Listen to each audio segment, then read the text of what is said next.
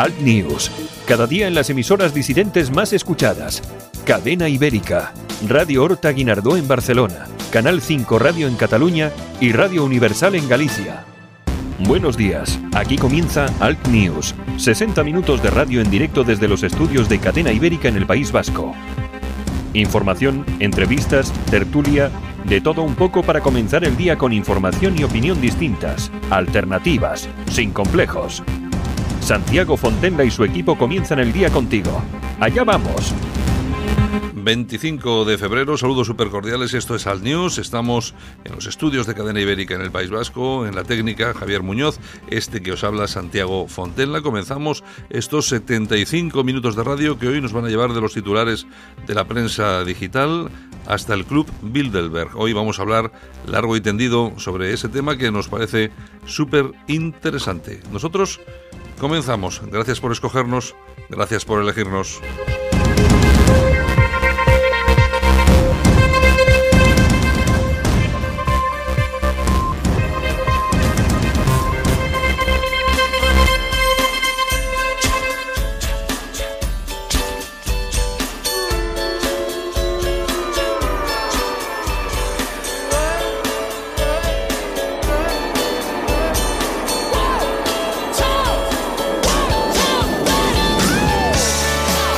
Comenzamos semana, por supuesto que sí, buenas temperaturas en toda España. Vamos a tener la más baja en Teruel y Vitoria, un grado bajo cero, las más altas en Sevilla, Orense y Santa Cruz de Tenerife, con 24 grados ya veraniegos casi casi. En Madrid de máxima 20, en Barcelona 16, en Bilbao tendremos 22, en Coruña 21 y en Málaga llegarán a los 17 grados.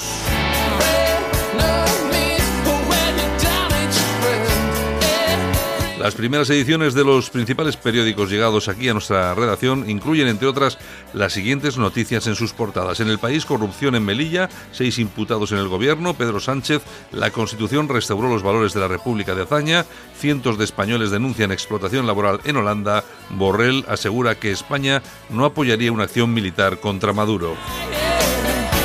En el mundo, los votantes del PSOE exigen que no haya indultos el 1 de octubre. El PP propone castigar la rebelión con la prisión permanente. Investigan si el bufete de Roca ayudó a redactar la Constitución catalana.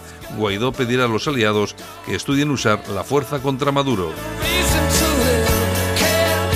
En ABC, otra lección real en Barcelona. Ante Torrá, Colau y empresarios de todo el mundo, el rey recuerda al secesionismo que España es una democracia plena y sólida.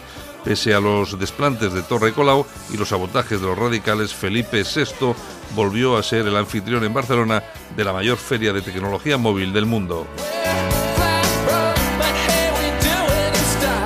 Y en La Razón, el rey ante Torra, España es una democracia plena, el Partido Popular busca un número 2 en Madrid por el efecto arrimadas, la opción militar se abre paso en Venezuela tolerancia cero contra los abusos sexuales en la Iglesia. El bar sonríe al Madrid.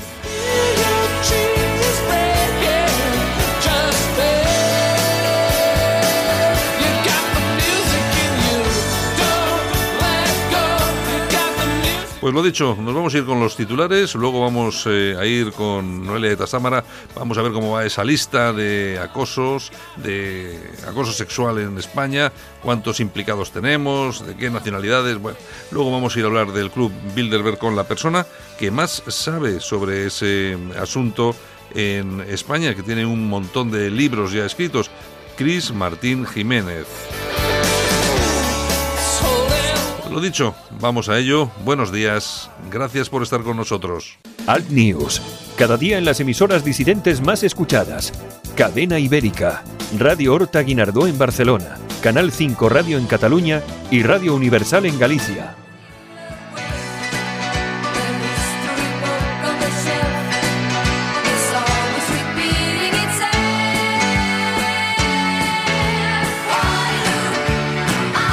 Bueno, y hoy eh, este, estamos con Ava y con la canción Waterloo, pero no es por el viaje de Arrimadas a Waterloo, a ver a Puigdemont. Que también.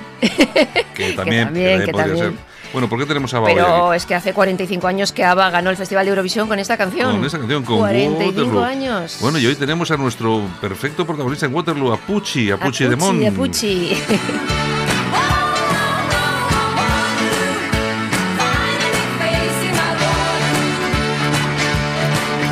Bueno, pues hoy vamos muy mal de tiempo. Sí, pero tiene muchas cositas, ¿no? Tengo muchas cositas, así que nos vamos Bueno, a ir- pues solo voy a decir una cosa, que vendieron en 10 años más de 400 millones de discos. 400 Se mil. dice pronto, ¿eh? Se dice pronto, se dice pronto.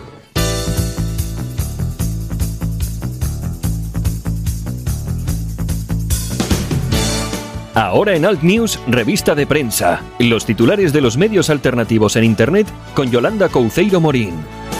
Bueno, Yolanda, ¿qué tenemos por ahí en los, en los digitales? Pues mira, vamos con casoaislado.com. Las feministas defenderán la inmigración ilegal e irán en contra de la hispanidad durante el 8 de marzo, el día de la manifestación, que será totalmente de izquierdas. Estarán a favor de los manteros y la coordinadora feminista dice que el 12 de octubre es el día de la memoria y el reconocimiento del genocidio. Bueno, lo de siempre. Bueno, sí, lo que nos tiene acostumbrado la izquierda. Bueno, Sí, sí, sí, que esas mujeres aquí. pues, pues, ¿Qué más? Bueno, nos vamos a alertadigital.com. La policía criminal de Nicolás Maduro, que lanza gases lacrimógenos para impedir la entrada de ayuda humanitaria. Ya ves, han sido capaces de quemar el camión, hay muertos, un- Bueno, una es- batalla campal. aquello. Bueno, y aquí en España to- todavía seguimos esperando que Podemos y la izquierda en general eh, condene todo esto. Espera sentado que a lo mejor sueñas. Bueno, Bueno, nos vamos a ramblalibre.com. Carta a Albert Rivera. ¿qué más? Venga, venga. Con Malú puedes hacer un dúo como Albano y Romina Power. O sea que, Hay inter- que leer- interesante carta. Hay que, leer, leerla, hay que- hay que leer la carta. Hay que leer la carta en ramblalibre.com. Exactamente. ¿Qué más? Tribuna del País Vasco. Ojo al dato, ¿eh? Las feministas eh, emprenden acciones legales contra el, el tren de alta velocidad por ser una expresión de violencia patriarcal contra las ¿Y mujeres. qué tiene que ver una cosa con la otra? Bueno, es que no, ahí no acaba la cosa. Ah. Es que no acaba la cosa. Ha dicho también que el tren de alta velocidad incrementa la desigualdad social, desviando la riqueza social a los bolsillos de los grandes empresarios. Espera, que esto tiene tela. El tren de alta velocidad es una expresión más de la violencia patriarcal y capitalista contra las mujeres, que nos silencian. O sea, ¿qué tendrá que ver el tocino con la velocidad? no lo sé, pero bueno. Estas han perdido el, tour, el norte, es lo ¿eh? oye, pero es lo que tenemos siempre. Es una cosa horripilante que está- tenemos que estar acostumbrados a estas cosas. Es Increíble, cosa- increíble. Bueno, ¿qué más tenemos? Bueno, pues también hay que decir que ya está a la venta la revista Naves en llamas de... Mm, ya está, ya la tenemos eh, el, el número. ya la podéis conseguir. Bueno, pues que eh, a ver si traemos a, también a, a nuestro amigo, al director de... Eso es porque es un monográfico sobre la derecha europea y todas estas Eh, cosas. exacto, yo creo que puede estar muy bien. Además te entrevistan a ti, ¿no? También, también. Bueno, o bueno, sea bueno. que- Bueno, pues no, Bueno. no- no nos lo perderemos, por lo menos para poder criticarte. Bueno, un poco más. Venga, ¿qué tenemos? bueno, nos vamos a ir a las toñejas rápidamente. ¿A quién le vamos a dar toñejitas hoy? A Da Colau. Bueno, está bien, está bien. Está, está bien una, unas toñejas a la cola, Pues porque, le- como siempre, le ha hecho el desplante de turno al rey en la inauguración del mobile. Y bueno, está Colau, que no sabes que es la alcaldesa de todos los barceloneses. Sí, no solamente de solo de los que la votan, ¿no? Sí, bueno, ayer ayer se eh, era la cena del De la inauguración, de- del, del mobile, mobile. y bueno, Torra y Ada Colau pues pasando de Exactamente. del rey, pero bueno, es lo que tenemos, Es como lo no que hay nadie, tenemos. como no hay nadie que quiera poner las cosas en su sitio, pues así estamos. De momento. Bueno, ¿Qué nos más? vamos a los aplausos. ¿A quién vamos a darle? Pues se los voy a dar a Froilán. Bueno, hombre, a Froilancillo. Y ya me imagino Para el que no lo sepa, que es el hijo de la infanta Elena. Por Sí. si acaso hay algún descuidado por ahí. Ya me imagino por qué, qué ha pasado. Pues sí, porque estuvo en la concentración de Colón. Oye, y todo el mundo le está criticando y dando la chapa que a ver por qué tiene que ir. Pues, pues, porque- pues porque irá no- porque le da la gana, ¿no? Claro, porque no va a ir, como si no, tu- Exactamente. como si no tuviera derecho. Es que vamos a ver, porque sea el sobrino del rey no puede ir a una concentración. En fin, bueno, Eh, es pues- lo que es lo que hay. Ay, España cañí. Yolanda, bueno, pues, pues mañana- que vale, que me voy, ¿eh? que, que me voy. Mañana Un beso más. para todos y bueno, nos eh, vemos mañana. Venga, chao, hasta mañana. Alt News, un espacio para el análisis de la actualidad, las entrevistas más incisivas y las tertulias más comprometidas. Alt News, cada día en las emisoras disidentes más escuchadas. Cadena Ibérica, Radio Horta Guinardó en Barcelona, Canal 5 Radio en Cataluña y Radio Universal en Galicia. Solo para los valientes que quieren un medio de comunicación alejado de lo políticamente correcto y de la realidad cocinada por los grandes medios de comunicación. Alt News. Somos diferentes. Somos alternativos. Con Santiago Fontenla. Y como cada semana nos vamos a hablar con nuestra amiga Noelia de Trastámara. Buenos días, Noelia. Buenos días a todos, ¿qué tal? Bueno, vamos a ver, estamos con el tema de nuestra famosa lista. ¿Tiene nombre ya o todavía no la hemos bautizado? Pues si te digo la verdad, tengo algo pensado, pero todavía no lo he concretado, porque quiero que sea ideal. Bueno, bueno. Soy muy perfeccionista y no he encontrado aún el, el- el título que a mí me termine de gustar, pero barajo para el título. Bueno, vamos a ver, la última, mm, la última vez que estuviste en el programa teníamos 162 detenidos por agresiones en España. ¿Cómo ha cambiado la lista desde la semana pasada? Pues mira, acabo de terminar la actualización. La actualización. Sois vosotros los primeros en saber cómo está la cosa esta semana. Y os digo que esta semana eh, tenemos 205 detenidos o en busca. Ujú. 117 son extranjeros, 26 son españoles y 62 de nacionalidad desconocida. Para que para dar cifras exactas, os diré que en diferencia la semana pasada son 43 casos más, Ujú. 16 provocados por extranjeros, 8 por españoles y 19 de na- nacionalidad desconocida.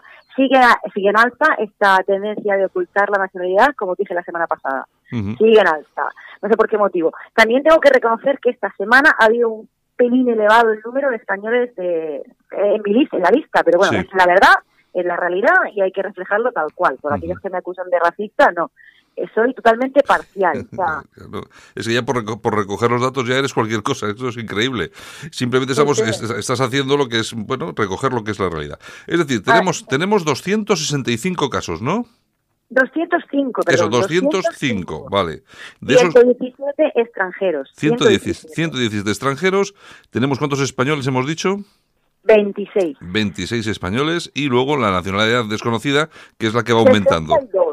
¿Cuántos? Sí, sí, pero 62. 62.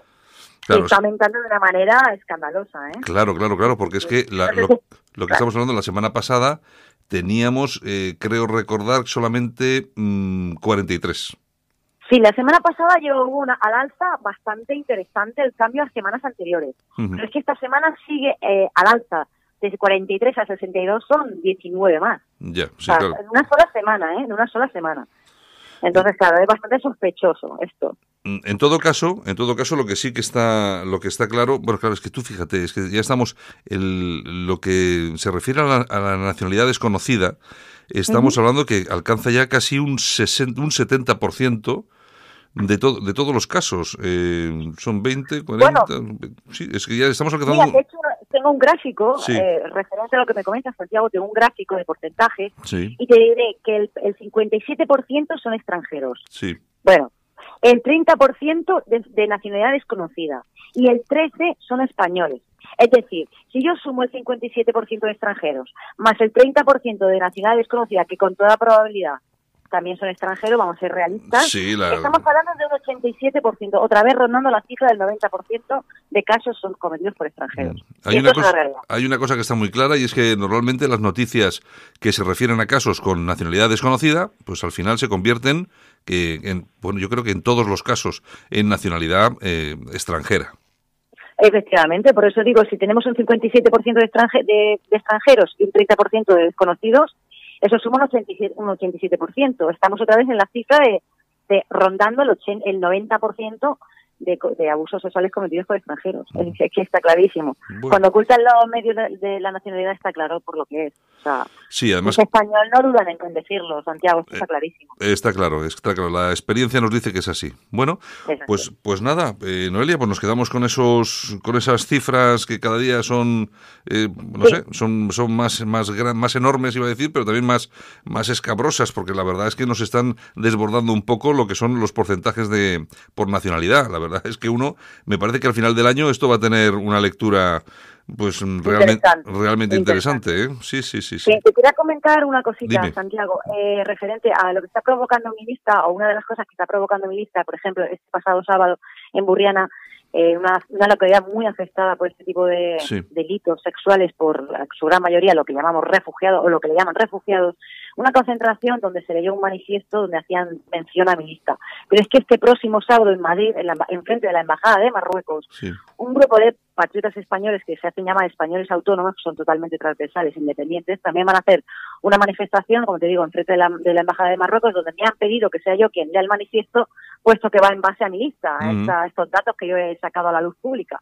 Sí. Y esto también me parece interesante de comentar. Lo que parece ser que la sociedad se está dando cuenta y se está empezando a manifestar y a, y a alzar la voz. Esto es interesante también comentarlo. ¿Cuándo me has dicho que es la manifesta la concentración frente a la embajada de Marruecos? sábado. El próximo, Próximo sábado. ¿A- ¿Y a qué hora? ¿A qué hora? ¿A qué hora? Pues eso no te lo sabría confirmar ahora mismo, Mm, bueno, porque me acaban de pasar la noticia, pero a ver si te lo dejo más tarde y lo puedes comunicar tú en la radio, a ver si alguien se puede acercar para hacer un poquito más presión. pues me parece muy te bien. parece. Me parece muy bien, claro que sí. Pues nada, eh, Noelia, pues como siempre, un placer, muchas gracias por darnos esos, esos datos y por supuesto que el, el lunes que viene pues seguimos con ello. Volvemos otra vez a la carga. Muchas gracias. Oye, Por supuesto. oye, nada, muchas gracias a ti, buenos días. Buenos días. Venga, hasta luego. Alt News. Cada día en las emisoras disidentes más escuchadas. Cadena Ibérica. Radio Horta Guinardó en Barcelona. Canal 5 Radio en Cataluña y Radio Universal en Galicia. En Alt News, La Ratonera. Un espacio de análisis de la actualidad con Armando Robles y Santiago Fontenga. Críticos, ácidos, alternativos, otra lectura políticamente incorrecta de lo que sucede en España, Europa y el mundo, y no nos cuentan. Y nos vamos como cada mañana hasta Málaga. Armando Robles, buenos días. Buenos días, Santiago. Bueno, y también nos vamos a ir hoy hasta Sevilla, porque allí tenemos a Cris Martín Jiménez. Cris, buenos días. Buenos días. Bueno, Cris, que seguramente es la persona que más sabe, más conoce y, por supuesto, más ha escrito sobre el club Bilderberg. Eso casi con seguridad, ¿no, Cris? Pues la verdad es que sí, aunque quede mal decirlo, ¿eh? que lo digo con toda la humildad, pero es que nadie se ha dedicado tan concienzudamente e incluso he hecho una tesis doctoral, ocho libros sobre Bilderberg y una tesis doctoral, así que ahí es nada, en 15 años. Bueno, sí, sí que nos sí que nos parece muy muy importante esa aportación y bueno, el, el otro día que hablábamos por teléfono y yo te comentaba que quería darle un tono eh, o por lo menos un toque didáctico al, a, tu intervención hoy aquí en Al News, porque eh, eh, soy consciente de que mucha gente joven no sabe exactamente qué es el Club Bilderberg. Y yo, si, si te parece, podemos, luego hablaremos de tu nuevo libro y algunas cosas más, pero si te parece, empezamos por el principio, que es como mejor se hacen las cosas. ¿Qué es el Club Bilderberg? Cris. Pues mira, vamos a darle ya un toque histórico, porque el Club Bilderberg ya son más de 60 años. Después de la Segunda Guerra Mundial, Santiago eh, los grandes poderes financieros, políticos del momento, las élites, querían ir hacia adelante, pero no sabían hacia dónde. En, en Europa se, se, hicieron muchísimas, se celebraban muchas conferencias para ver qué podían hacer, uh -huh. y la que tuvo más éxito fue la dirigida por el presidente, por el secretario del movimiento europeo, el señor Rettinger, que logró reunir a los grandes capitales de Estados Unidos y de Europa en el Hotel Bilderberg, propiedad del príncipe Bernardo de Holanda, una reunión completamente secreta, eh, ha sido a mediados del año de la de, sobre el 2005 así cuando yo saqué el primer libro cuando se ha empezado a hablar más seriamente, se ha empezado a tener en cuenta eh, lo que estaba ocurriendo durante, ya te digo, 60 años entre los grandes capitales europeos y americanos uh -huh. en estas reuniones anuales secretas, calificadas de secretas por la Enciclopedia Británica, uh -huh. con el fin de dirigir el mundo. Y esa, esa cosa que se dice tan fácil es que es, y es complicadísima, pero realmente cada año se reúnen una serie de personas y ahí es donde se toman una serie de, se toman una serie de decisiones en la que nos en las que estamos eh, incluidos todos nosotros. Y muchas veces bueno muchas veces no siempre sin saberlo efectivamente tienen también un plan para España lo, lo, lo, lo demostré con pruebas en mi libro Los planes del Club Bilderberg para España con documentos desclasificados de la CIA y hacia dónde van y donde iban desde el principio fue eh, primero la fundación de la Unión Europea y del euro Uh -huh. eh, es como Solana lo ha, lo ha definido la Unión Europea como el laboratorio del posible gobierno mundial. Javier Solana, sí. que desde que llegó a Bilderberg en el 83, pues fíjate que después fue el secretario general de la OTAN, esas entidades supranacionales también creadas al abrigo de, de Bilderberg con la intención de transferir eh, las soberanías nacionales a estos órganos donde se tomarían todas las decisiones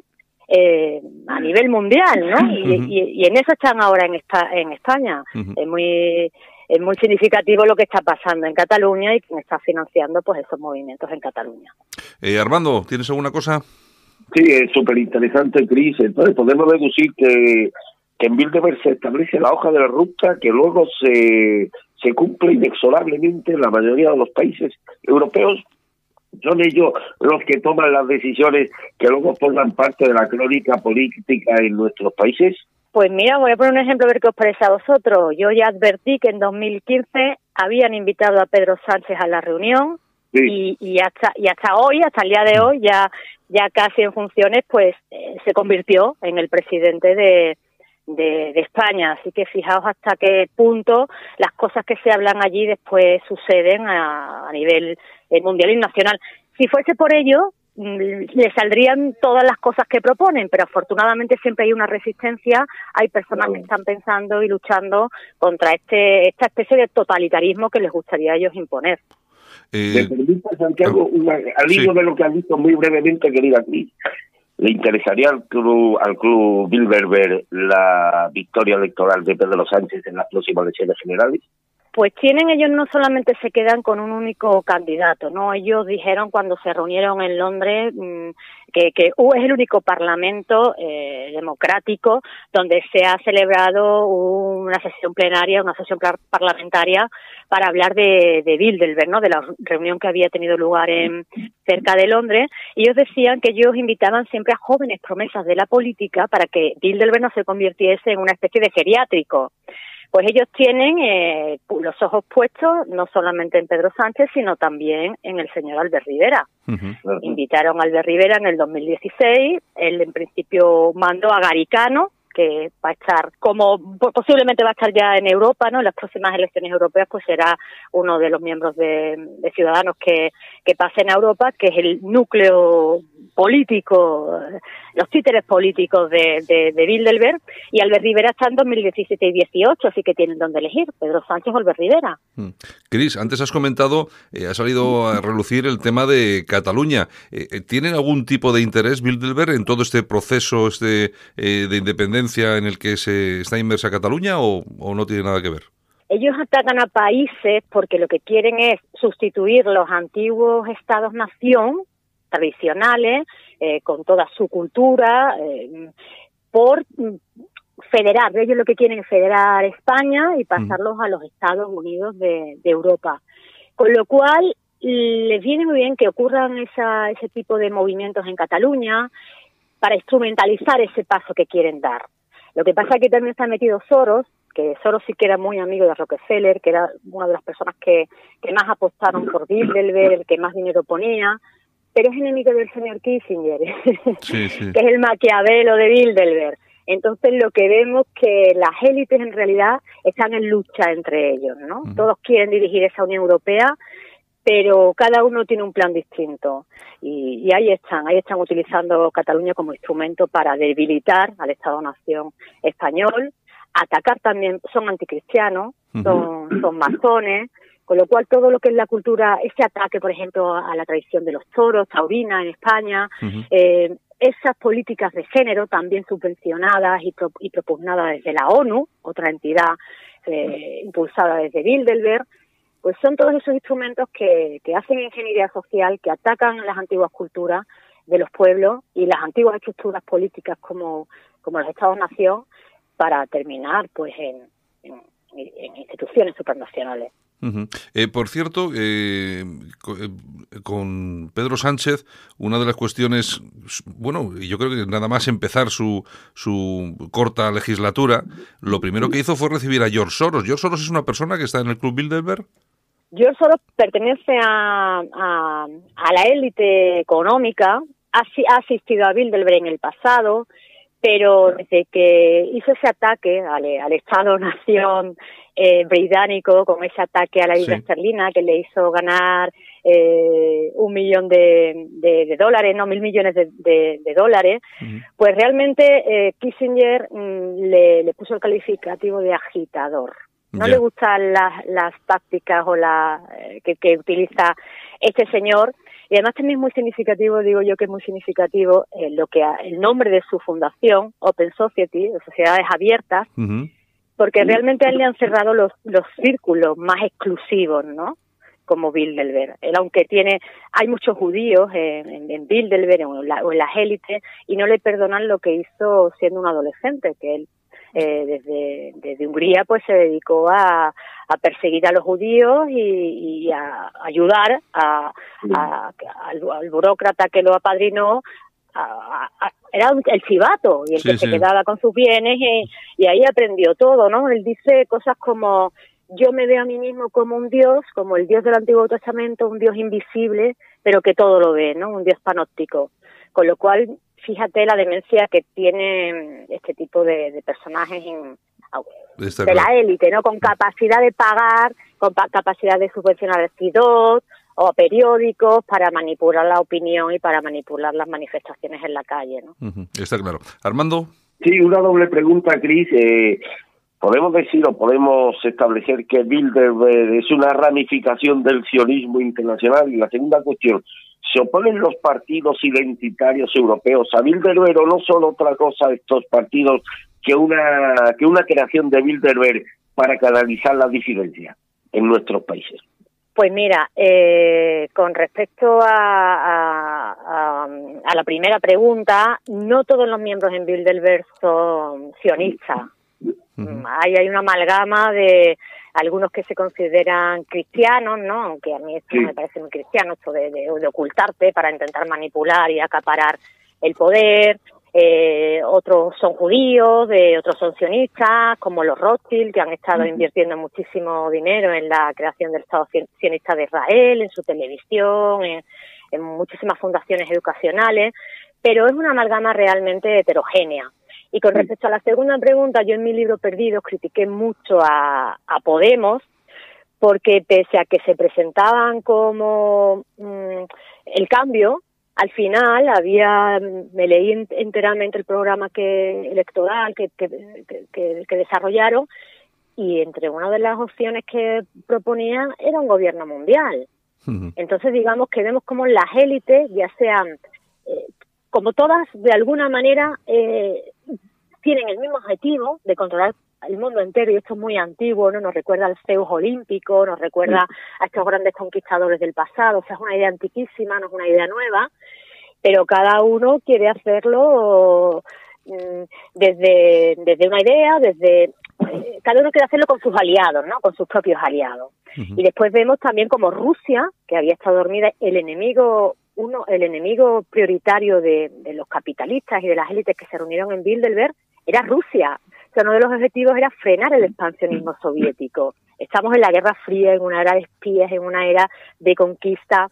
Y ahora vemos como Rusia se ha despertado y Rusia está pues sufragando a movimientos como, como el italiano, ¿no? Eh, el Frente está con Salvini, están con todas estas estos nuevos partidos que también necesitan dinero para poder llegar a, gobernar, pero que después tendrán que dar cuentas a, a esas élites financieras que, que les han ayudado a, llegar al poder. Vemos que la Guerra Fría no ha, no ha terminado, sino que se ha, eh, se ha convertido ya en... Han muerto las ideologías.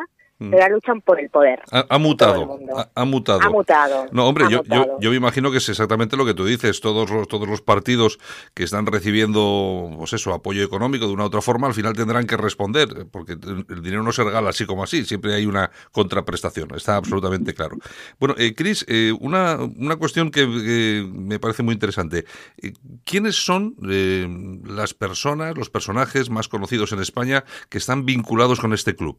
Pues mira, eh, uno de los primeros que, se vincularon con este club fue el equipo Felipe González y, su equipo, que viajaron a Estados Unidos, viajaron a Rusia y, recibieron el, el, PSOE ya, cuando el, el PSOE recibe el dinero de, del señor Rockefeller, de la Fundación Rockefeller, para para dejar atrás ¿no? a todos los comunistas que estaban integrados, hacen su, su congreso y finalmente, pues desde el principio, el PSOE de Felipe González ha estado impulsado por este grupo elitista eh, de Bilderberg. Después por allí han pasado, como ya hemos dicho, Javier Solana, eh, ha pasado también más recientemente, que para, para los jóvenes que, que sepan, pues ahora ya sean de Santa María, eh, Cospedal, y el señor Cebrián, bueno, Cebrián hasta, hasta el año pasado ha sido miembro del Steering Comité, el comité directivo, que es el que selecciona a los invitados. El año pasado ocurrió una cosa muy curiosa, que habían invitado a, Pablo Casado, pero la reunión se produce justo cuando estaban en, en pugna dentro del PP a ver quién iba a ser el secretario general y Soraya llamó a Cebrián para que fuese ella la invitada y llegar allí y recabar todas las ayudas necesarias, ya no solo económicas, sino de los medios de comunicación. Claro. Para, para lograr una, un discurso que la opinión pública pues fuese favorable a Soraya, pero ahí fue un fracaso, no siempre se salen con la suya. Zapatero también ha estado cuando se celebró aquí en el 2010, Mm, y bueno, Ana Patricia Botín es la que ha sustituido ahora a, Juan Luis Cebrián en el comité directivo. Armando. Sí, eh, Cris, está detrás el Club Bilderberg de las arribadas masivas de ilegales eh, que tienen como destino los países europeos. Ahí es un tema bastante también eh, sensible y creemos que por una parte ellos realmente quieren que vengan inmigrantes, como ha dicho la señora Melker. Fíjate ahora Alemania como, como está en plena recesión y en plena caída, porque según ella decía que necesitan muchísimos inmigrantes para poder desarrollar económicamente pues ese puntal de ese país europeo. Pero quien realmente está financiando eh, la infraestructura, la logística de los barcos es el señor Soros. De nuevo vuelve a aparecer. En esa guerra que tienen entre ellos, pues él siempre va haciendo lo contrario, ¿no? Bueno, si, si los políticos hablan de un cupo y de que entren ordenadamente, pues él contribuye al desorden, al caos, porque también es una de las estrategias que suelen utilizar, ¿no? El caos. Y los medios de comunicación en España, eh, sí que sabemos que hay algunos medios que están financiados por Soros, pero no sabemos exactamente, aunque hemos hablado de Cebrián y por supuesto de esa, de esa nota que has apuntado sobre la Soraya de Santa María, que eh, fue corriendo donde Cebrián para recabar esos apoyos de los medios de comunicación. La cuestión es, ¿el Club Bilderberg tiene eh, la mano puesta sobre algunos medios de comunicación españoles? Efectivamente, tiene, de hecho, de eso trataba mi tesis. Mi tesis yo me planteo eh, cuántos miembros de Bilderberg son propietarios de medios de comunicación o de conglomerados globales, que al final toda estructura de poder necesita una estructura de comunicación para hacerse propaganda y para poder difundir su ideología, ¿no? Y efectivamente, pues tienes a, Prisa, mm, que ha sido Bilderberg desde, desde el inicio, eh, desde el inicio no, pero cuando ya entra Felipe González, cuando ya hay este esta, este cambio de, de cuando cuando llega cuando llega Bilderberg a, a, España, ¿no? Al final es Felipe González quien abre la puerta. En la sexta también encontramos mucho muchos grandes fondos, pero yo creo que realmente todos los medios de comunicación, eh, todos los medios de comunicación en España y sobre todo los conglomerados globales, eh, en, su, accionariado te encuentras a los grandes fondos de inversión como Blackstone, BlackRock, eh, que, que realmente están manejando no solamente el mensaje en España, sino en todo el mundo. Por eso enseguida saltan las etiquetas cuando alguien, un ciudadano, un periodista, se atreve a cuestionar pues esta agenda de género impuesta o esta inmigración, esta forma de entender la inmigración o un modelo de feminismo. Enseguida saltan todos estos medios a criticar y a poner etiquetas y a decir quiénes son los dioses y quiénes son los demonios, ¿no? Mm. Trump es un ejemplo de que las cosas no le han salido bien en Estados Unidos. Y vemos cómo los medios están continuamente atacándolo. Es que efectivamente es lo que dices tú, cualquiera que analice mínimamente lo que sucede con los medios de comunicación en España y, cual, y cualquier tipo de opinión que sea diferente, disidente, bueno, como queramos denominarla, inmediatamente se encuentra con ese muro de medios de comunicación eh, que, que, lógicamente crean un mensaje alrededor de todo eso eh, que lógicamente tapa cualquier tipo de disidencia, cualquier tipo de, mensaje eh, alternativo. Por ejemplo, y hablando de España, seguimos con España, por ejemplo, Vox es una, es una de esas cosas que se les ha escapado de las manos. Sí, pues es una de las cosas que se les ha escapado de las manos, es una de las cosas que se les ha escapado de las manos y sobre todo es un enemigo público número uno porque habla de la defensa de un Estado-nación. Y ya hemos dicho que el nacionalismo es una palabra maldita en Bilderberg. En una de, las de los documentos que, que yo tengo, que conseguí de las actas originales de Bilderberg, pues una de las cosas que dijo allí el príncipe Bernardo, Bernardo de Holanda es es muy difícil eh, educar a las personas que han sido educadas en el nacionalismo para que se dan parte de su soberanía a instituciones supranacionales. Con lo cual, eh, también hay otra otra frase manuscrita que decía el, el, el, nacionalismo es el gran peligro a, batir, ¿no? Yo me acuerdo... En ese sentido... Sí, sí, no, dime, Cris, perdóname. No, no, solamente iba a reiterar que, que, que si vos sale hablando de defender de esta oración, pues es un diablo para mm. Bilderberg. Es que, es lo que yo que te quería decir, yo me acuerdo la campaña, en la campaña en la presidencia del Partido Socialista, un discurso muy concreto de Pachi López, no sé si recordaréis, en el que él decía que eh, él quería un PSOE diferente y que, lógicamente, España debe, eh, debería perder soberanía en favor de Europa. Y yo creo que es un poco de lo que estamos hablando, ¿no? Es un poco esa línea de, diluir los estados-nación para convertirse en una Europa que no sabemos muy bien exactamente qué sería. Claro, Santiago, porque date cuenta que ningún medio de comunicación, ningún medio de comunicación en España en Europa investiga acerca de lo que es Bruselas, acerca, acerca de las corrupciones que hay en la Unión Europea, acerca de las corrupciones en el Fondo Monetario Internacional. Ningún medio. ¿Por qué? Porque son aliados de la estructura de comunicación de, estas entidades. Con lo cual, eso dice mucho de, en qué línea y de, y de quiénes son los aliados, ¿no? Hombre, yo particularmente no, no veo muy alejado a Rafael Barrají ni a, ni a Julio Ariza de la tesis de Bilbede. Pero hay una cosa que parece claro, Cris, eh, la promoción de Vox no es algo espontáneo, no, no, no, no surge de la noche a la mañana, esa promoción deliberada de Vox que todos los medios de comunicación audiovisuales se convierten, convierten a Vox pues, prácticamente en el tema recurrente en horarios de mañana, tarde y noche. Esto no es un ejercicio de improvisación, esto para mí responde a un plan muy calculado y muchos de esos medios de comunicación que han promocionado a Vox en los últimos meses, aunque sea a través de la crítica, a través de la crítica se coloca un producto en la imaginería colectiva y demás, y hace que algo que había relativamente fracasado después de las elecciones eh, europeas del 2014, pues se convierta prácticamente en un, en un, en un proyecto eh, nuevamente novedoso y atractivo para un sector creciente de la opinión pública. Y muchos de esos medios de comunicación que han promocionado a Vox supuestamente están vinculados, como tú has apuntado en esta entrevista, a la estrategia de comunicación del club Bilderberg. Por lo tanto, no me encaja que Vox no sea ajeno a las pretensiones de, este club. Cuando hablo de Vox, hablo también de otros grupos identitarios europeos. Cris. Pues en este sentido yo la verdad lo he investigado y hasta el día de hoy no he encontrado el vínculo entre Bilderberg y Vox. Obviamente para que un partido tenga capacidad de, de, llegar a las elecciones, porque en España hay muchísimos partidos que, que, que, no, que no llegan ¿no? o que no entran en el circuito de los medios de comunicación, tiene que tener un, un, un impulso financiero sin duda un impulso financiero sin duda que haga que sea conocido, que puedan dar conferencias, que puedan salir, que al final lleguen a los medios, pero no está vinculado, por lo que yo sé hasta el día de hoy, a Bilderberg. Estarán vinculados a otros fondos o a otras élites, pero a Bilderberg no. Tampoco está vinculado el Partido Popular, está vinculada a una señora del Partido Popular que hoy no pinta nada, pero tampoco está vinculado como estructura, como bloque político el Partido Popular, ¿cierto?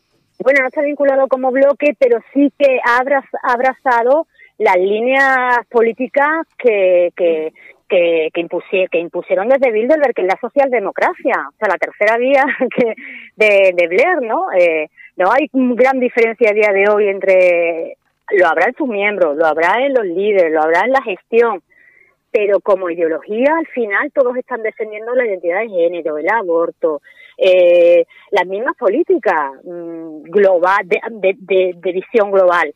O sea, son socialdemocracia, pero hoy izquierda y derecha yo tampoco veo en la ideología, ¿eh? no en las personas, sino en la ideología.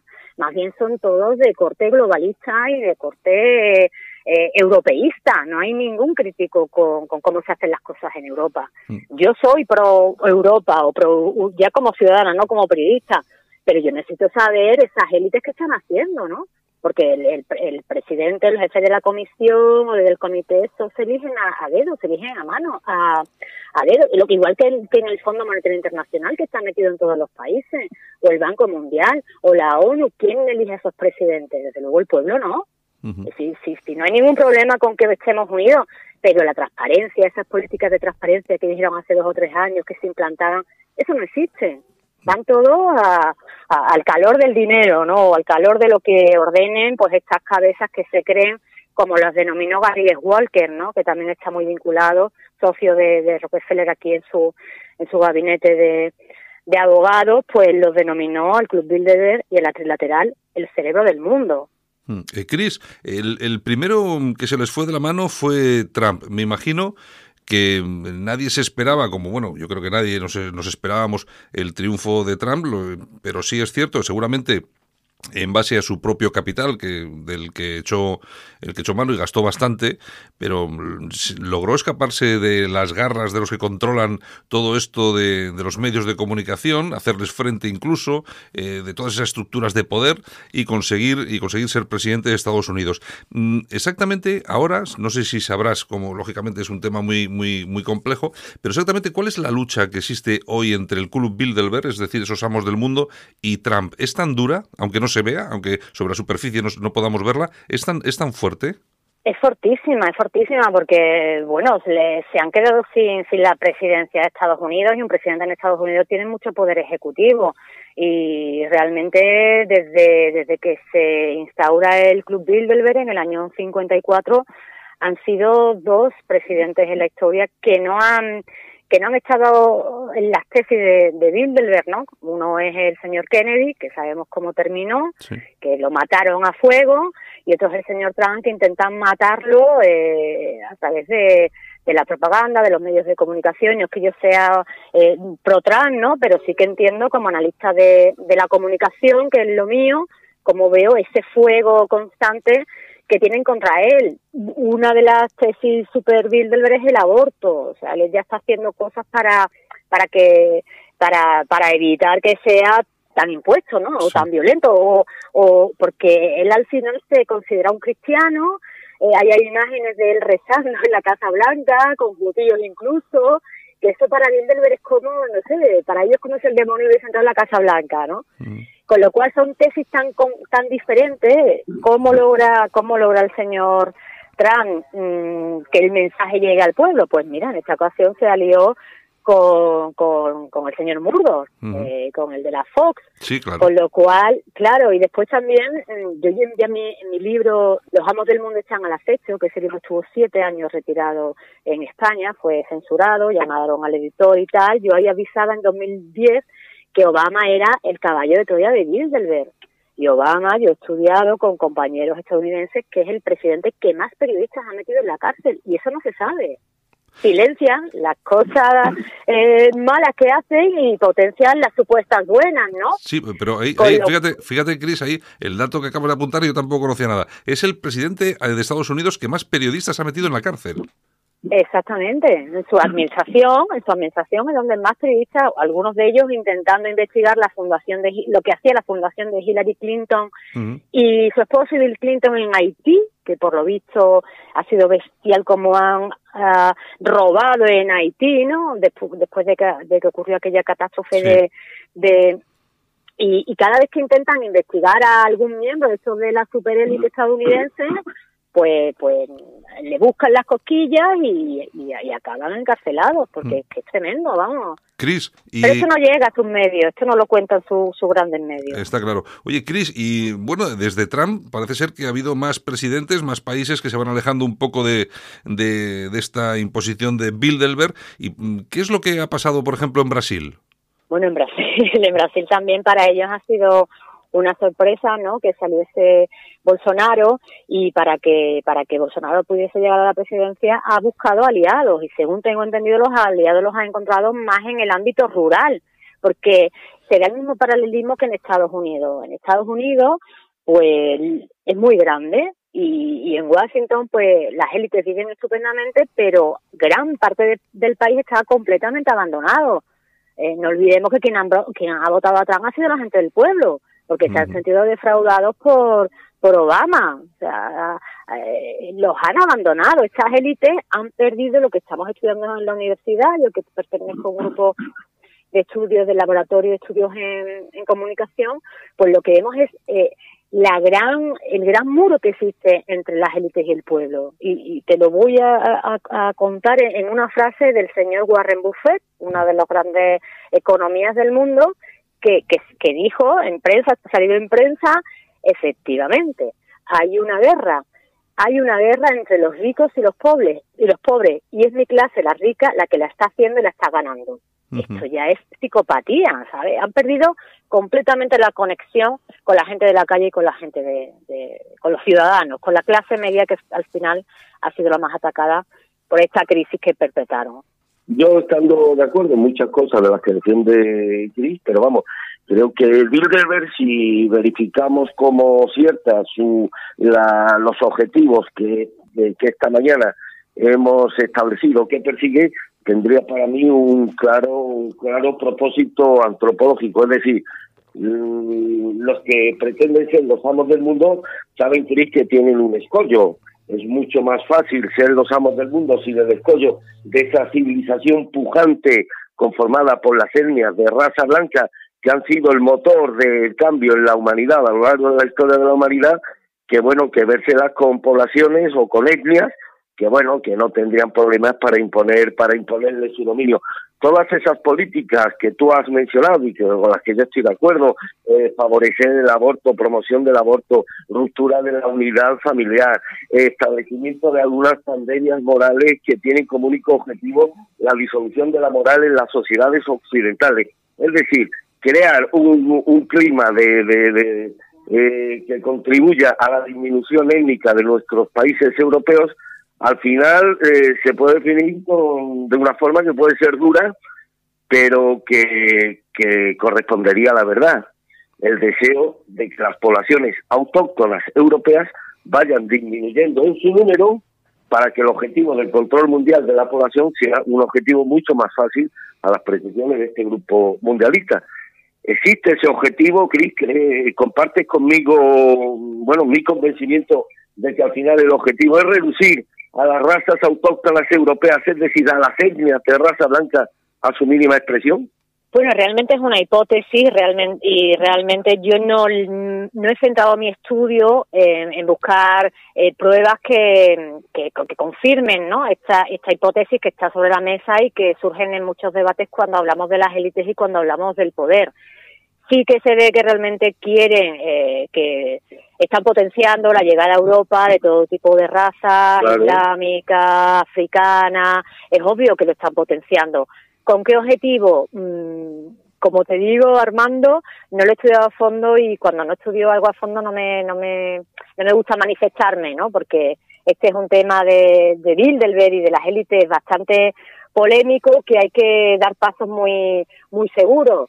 Yo en ese sentido, como te digo, no lo he estudiado tanto. Sí que es mm. obvio que, que, buscan como una multiculturalismo, obviamente, lo, mm. lo, promueven y, lo dicen abiertamente, un multiculturalismo. ¿Con qué objetivo? Mm, bueno, pues supuestamente podemos también pensar que cuando entran otras otras nacionalidades menos desarrolladas, menos estructuradas, pues al, al final hasta que no pasan los años y se estructuran o se acomodan o no, pues hay una debilitación ¿no? de, del tejido social de, esas de esas comunidades. Y hay una lucha interna también, porque obviamente es meter en la misma cazuela ingredientes que muchos de ellos no se encuentran y, y históricamente no se han encontrado. Con lo cual, si el objetivo es debilitar eh, la población europea, pues podría ser, pero habría que estudiarlo. Por mi parte, yo me gustaría estudiarlo más a fondo. No, hacer desaparecer a la raza blanca o reducirla a su mínima expresión es la mejor manera de allanarle el camino a los poderes, a los poderes mundialistas. Yo creo que ese es el gran propósito de estas entidades supranacionales. Bueno, crean, crean caos, ¿no? Al final crean, pueden crear una, una, una especie de caos que... Porque te voy a poner un ejemplo, querida actriz, porque esa promoción recurrente del aborto desmedida en sociedades como las europeas, como la norteamericana, porque, por ejemplo, no existe esa promoción del aborto en sociedades como China, con un problema latente de superpoblación, por ejemplo. Pero en China también han, eh, impusieron esa política del hijo único. Eso también lo impusieron los chinos por su cuenta, ¿no? Sin que ahí los Bilderberg tuviesen nada que ver. Pero fíjate que Rockefeller dejó escrito en sus memorias que él siempre fue un gran admirador de, la revolución china. Y estas políticas también se han impuesto en África. O sea, eh, el gran promotor del aborto fue el, el señor Kissinger, aunque ya la Fundación Rockefeller desde los años 30 estaba trabajando en ello pero en, en, en, uno de mis libros, en el que publiqué en, en Uruguay, incluyo y desarrollo el documento 200 de, del señor Kissinger, en el que él decía que en África había que recurrir al aborto porque la superpoblación era un problema para la estabilidad de la élite. Sí, pero hay un dato elocuente, querida Cris, para mí que me, me alarma. 1910 población blanca mundial 37%. 2019, población blanca mundial 13%. Hay que estar alarmados porque esta gente no tiene nunca buenas ideas. en eso de la alarma coincido contigo. Es decir, que la, disminución progresiva de la etnia de raza blanca está siendo un hecho objetivo y constatable, no así, por ejemplo, la disminución de la, de la población china o de la población africana. Y eso es lo que a mí, como europeo y como occidental, me alerta y me alarma. Sí, pero ahí hay muchos elementos en, los que estaríamos mucho tiempo, mm, bueno, que necesitaríamos más tiempo para ponerlos encima de la mesa, ¿no? Eh, ahora mismo, eh, yéndonos a España, ahora mismo los jóvenes no tenemos hijos, y si acaso uno. La generación anterior tenía cuatro y cinco hijos. Eh, hoy es muchísimo más duro el mercado laboral, mm, no ganas tanto dinero, trabajas más horas, que también son políticas mm, dictadas desde Bilderberg, ¿no? Pero hay muchísimos elementos que, habría que poner en la mesa para... Y sobre todo la promoción de estos movimientos feministas que tienen como objetivo, pues, que el hecho de tener un niño, un hijo, pues sea una circunstancia indeseable por parte de, desgraciadamente, muchas mujeres occidentales. O sea, que todo forma parte, para mí, forma parte de una estrategia, y esa estrategia no es otra que la reducción, insisto, de las etnias blancas a su mínima expresión.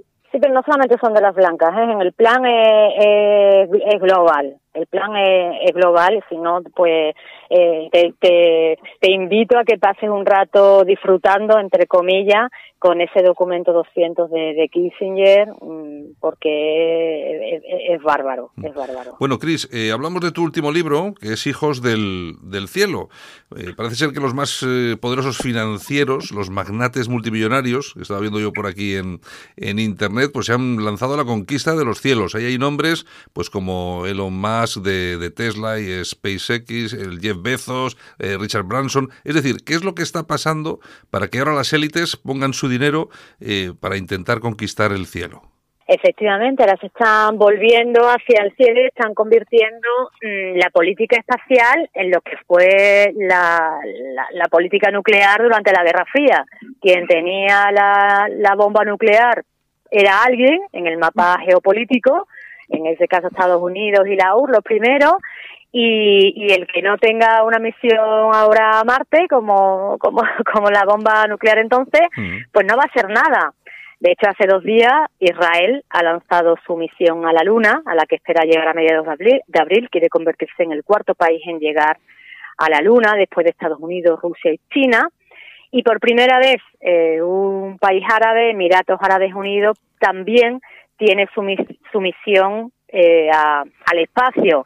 En abril quiere llevar a dos, dos astronautas, los primeros astronautas islámicos, a la Estación Espacial Internacional y en 2020 quieren llegar a Marte. Hoy la geopolítica se está decidiendo en el cielo. Mm, Trump ya ha inaugurado el primer ejército espacial y todos los grandes fondos, todos los grandes miembros de Bilderberg eh, están en ello. Hace dos años invitaron por primera vez a un astronauta, que fue lo que a mí me hizo poner las orejas quiesas. Digo, ¿aquí qué está pasando? Porque mm. cada vez que invitan a determinada personalidad o sector es porque van a ir por ahí y, tanto que van por ahí que tenemos hasta un ministro astronauta en la actualidad aquí en España. Efectivamente, efectivamente.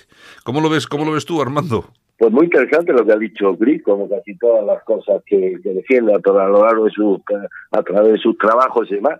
Eh, realmente la, conquista del espacio es, es algo de lo que solapadamente los países más importantes vienen batallando desde hace años y ya lo dijo, creo que fue, no me acuerdo ahora el nombre, lo dijo que, que las futuras guerras se ganarían desde el espacio, no desde, no desde, no con la fórmula con las fórmulas tradicionales. Y algo que está muy relacionado con el espacio, Cris, pues claro, hablar del control mundial de la población es hablar del por antonomasia, por antonomasia el instrumento global que hoy por hoy es Internet. ¿De qué forma estos grupos mundialistas y demás van a qué, qué tienen previsto hacer en el futuro con respecto con respecto a Internet? ¿Caben sorpresas, caben esperar sorpresas que, que condicionen la relación que hasta ahora se ha establecido entre los ciudadanos de todos los países y las redes sociales? Bueno, para ellos Internet se dieron cuenta que había sido un mal invento.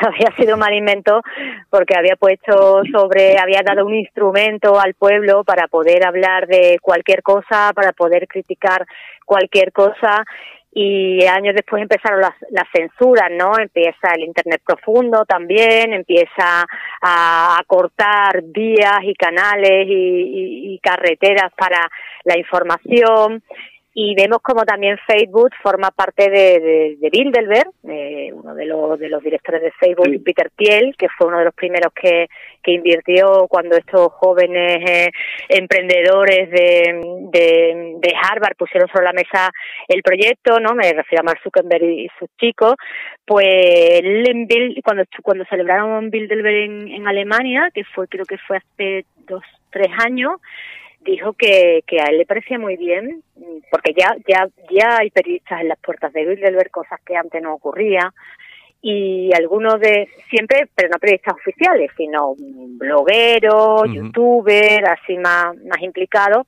y él dijo que él no veía nada mal que, que, que, los miembros de Bilderberg se reuniesen en secreto, porque peor era la Stasi que vigilaba a los ciudadanos, cosas que también están haciendo desde sus plataformas como, como Facebook, YouTube, Google, y que se reunían por el bien de la humanidad.